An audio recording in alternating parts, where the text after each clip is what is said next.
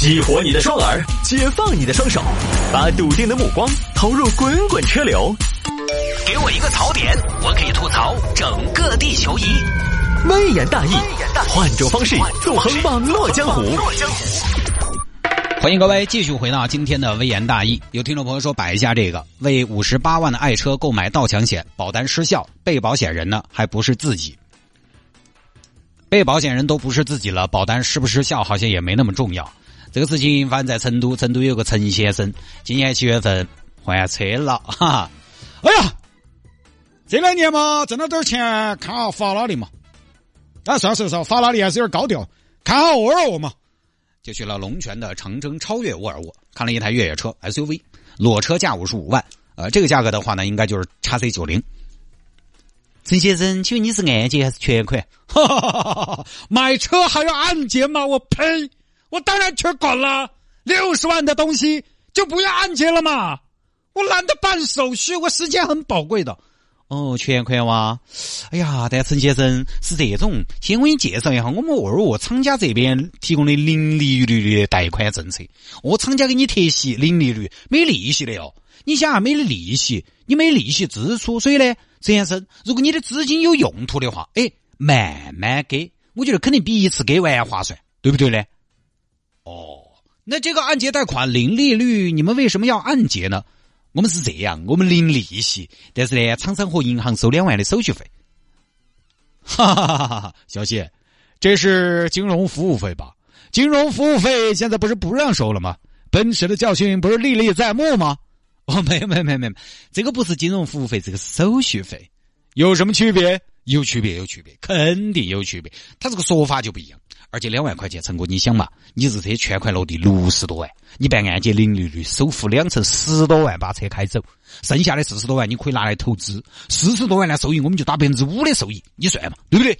我这个，对不对？陈哥，你都买沃尔沃了，我相信你有智商，对不对？这一笔账你肯定还是算得来的噻。哦。那倒也是，哈，聪慧如我。行，那就按揭，就办了按揭。按揭呢，有一万块钱的装饰，有两万的手续费，这算下来就五十八万了。然后这儿还有保险，成功，因为你是在我们这儿按揭的，所以按揭呢，在你按揭办完之前，你必须在我们这儿买个盗抢险。盗盗抢险，对，盗盗抢险多少钱呢？盗盗盗抢险一共是四千八百零八。一听几十万都花了啊，四千多没问题啊，买了买了盗抢险，两年的盗抢险四千多，但这儿呢，陈先生一直没有收到盗抢险的发票啊，这儿大家应该注意啊，他这个盗抢险是单独买的，他不是跟这个其他的商业险买在一起的。陈先生本人呢是学法律的，他对这些东西呢就相对比较敏感一点，一直催小谢啊，我的发票买了几个月了，你什么发票啊啊？呃，陈哥，陈哥，你不要急嘛。这儿呢，他保险公司那个，他那个最近他系统升级，再等一下啊，好吧？哎，小谢，我的发票。哎，陈哥，陈哥，不要急。这儿呢，这儿怎么了？保险公司又怎么了？他保险公司那个，他最近他那个，嗯，他董事会他在开会，这个票暂时开不出来。开个董事会，我四千多块钱的业务，耽误董事会呀？喂。这个我也不晓得，放心，我帮你催哈。小谢，我的发票，你什么都不给我一个，我哪知道我的到期险买到没有，生效没有啊？什么时候到期呀？到底他的权利和义务是什么呀？对吧？索赔条件是什么呀？哎呀，成哥，你说什么呢？你这你这是骂我？你这是不相信我，小谢？哎，我还偏就不相信你，爪子嘛？票呢？票那个最近是这样的，最近那个保险公司啊，他那个在那个。他们又咋子嘛？他们最近搞那个员工运动会，别，我看你咋个编？这儿员工运动会都来了哦，这种公司可能马上要搞破产清算了，还还搞运动会，比啥子比？比跑路嗦！你赶紧的，小谢，我是学法律的，我跟你说，我直说了，你不要忘了，你这是在律师头上动土。我跟你说，你要是骗我，我我专业对口。哎呀，陈哥，你放心嘛，我马上催啊，一直拖拖拖。到今年九月份，这边终于在微信上给陈先生发来了保险凭证和发票。一般的朋友呢，收到这个东西，基本上也就觉得啊，有发票了嘛，对不对？保单也过来了嘛，凭证也过来了嘛，规矩了嘛，靠谱了嘛。但陈先生呢，始终比较警惕，因为你这个时间拖得太久了，而且学法律的始终有习惯，上面的条款什么的细节大概看一下，车辆信息都是自己这台车，没错。但是从被保单来，呃，这个保单来看，被保险人、保险的受益人根本就不是陈先生，而是一个什么呢？越车信息技术，而这个保险根本就不是车辆传统的盗抢险，而是产品责任险。就是说什么意思呢？就陈先生这个所谓的盗抢险，被保险人是这个越车信息技术，越车信息技术呢？给陈先生的车提供了盗抢保障服务系统。就再说简单点，之前提车的时候，陈先生有一个细节，他发现自己的车的后座上有个 GPS 的包装盒。但是陈先生说，呃，还有意见说，哎，你咋回事？给我装个 GPS 呢？对不对？因为侵犯我的隐私。那边店长说是为了车辆安全，这个 GPS 呢就应该是什么盗抢保障服务系统。然后呢，装了这个东西之后。它的产品责任险，如果你的车辆发生了盗抢，经过县级公安部门证明，六十天没找到的就赔偿。但是必须是这个越车信息技术向保险公司来索赔，保险公司不接受车主的直接索赔。这样听起来的话，好像这个东西是不是就出了麻烦点儿？也好像可以直接等同于盗抢险，不一定，因为它这个产品责任险跟盗抢险的区别很大一点在于，除了不是车主直接向保险公司索赔之外，它还有一个区别：导向险属于车险，而产品责任险是说产品发生故障了可以进行赔偿，产品发生故障导致的车辆找不回来丢了可以索赔，这个就是个问题，对吧？如果你的车丢了，你要用这个产品责任险来索赔，有个前提，必须是产品发生了故障导致的。车丢了，那问题来了，你被偷走了，怎么证明是产品发生了故障？这个就是个问题。这个未来如果真的发生了，就容易扯皮。但可能店上的人也晓得，哦，这个呢，可能丢的几率非常低。因为你这个说实话，广广大沃尔沃车主也不要也不要觉得我嘴巴有点讨嫌。你毕竟沃尔沃，沃尔沃那说白了，那就没有日系容易被偷。哼。而且呢，当陈先生去查询这个保单的时候，又发现保险有效期是二零一九年八月十五号，就即便是这样一个产品责任险，它也失效了。你这个保险过期了呀？哎，没有，咋没有？上面写的有效期八月十五号，你告诉我今天几号了？今天才十二号的嘛？对呀，今天九月十二号吗？哦，就是个。哎呀，陈哥，你提醒我，哎，不好意思，我查一下，查一下。好，由于中介的过程太复杂，我们就不挨到理了。现在呢，电商是这么解释的啊，我们这个其实跟盗抢险一个意思，你只要发生了盗窃，我们都赔偿的啊。车丢了，但是既然是一样，为啥子不给消费者说清楚呢？呃，我们都这么说，你说产品责任险很难解释呀。我们这个提供了服务，结果是一样的，不拘小节嘛，对吧，谢记者？那你们这个保单过期失效了，咋个解释呢？呃，这个我们查了，我们工作失误了，我们经过核查是漏打了一个数字。哦，等于保单号弄错了。对，那新的保单号能提供一下吗？呃，不能。他陈先生没得啥子手续费啊，手续费我们这儿这个也没收他的。他如果不认可这种保障方式呢，我们就退钱，或者说我们也可以给他购买两年的传统意义上的盗抢险。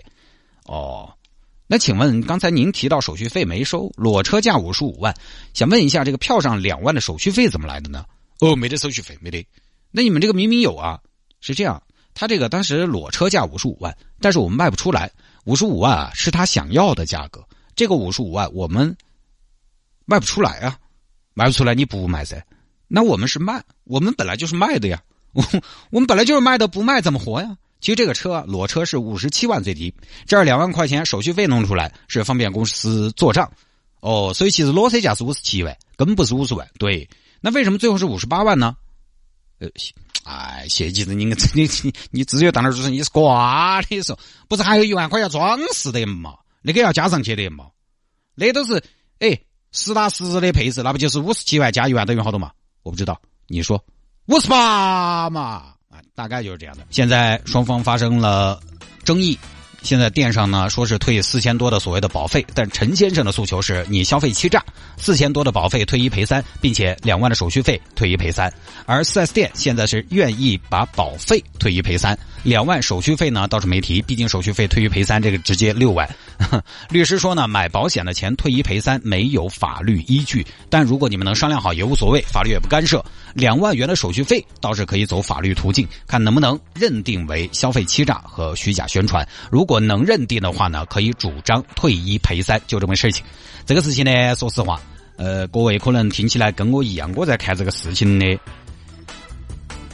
我在看这个事情的时候，我也觉得很头大啊。